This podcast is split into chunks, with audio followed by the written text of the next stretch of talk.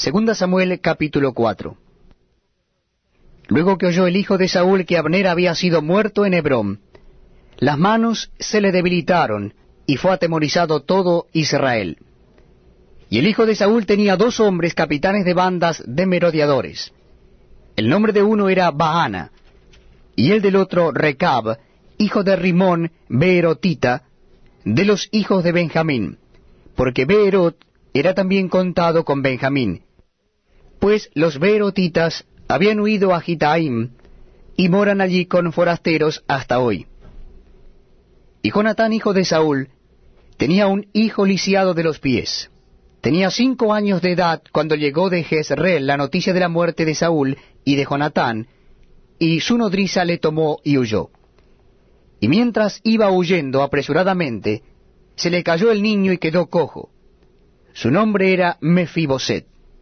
Los hijos, pues, de Rimón Beerotita, Recab y Baana, fueron y entraron en el mayor calor del día en casa de Isboset, el cual estaba durmiendo la siesta en su cámara.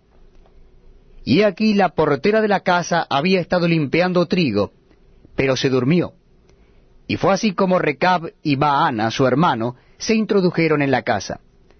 Cuando entraron en la casa, Isboset dormía sobre su lecho en su cámara, y lo hirieron y lo mataron, y le cortaron la cabeza, y habiéndola tomado caminaron toda la noche por el camino de Arabá. Y trajeron la cabeza de Isboset a David en Hebrón. Y dijeron al rey, He aquí la cabeza de Isboset, hijo de Saúl tu enemigo, que procuraba matarte. Y Jehová ha vengado hoy a mi señor el rey, de Saúl y de su linaje. Y David respondió a Recab y a su hermano Baana, hijos de Rimón Beerotita, y les dijo, Vive Jehová, que ha redimido mi alma de toda angustia, que cuando uno me dio nuevas diciendo, He aquí Saúl ha muerto, imaginándose que traía buenas nuevas, yo le prendí y le maté en Ciclag, en pago de la nueva. ¿Cuántos más a los malos hombres que mataron a un hombre justo en su casa y sobre su cama?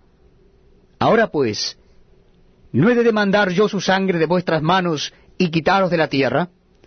Entonces David ordenó a sus servidores, y ellos los mataron, y les cortaron las manos y los pies, y los colgaron sobre el estanque en Hebrón.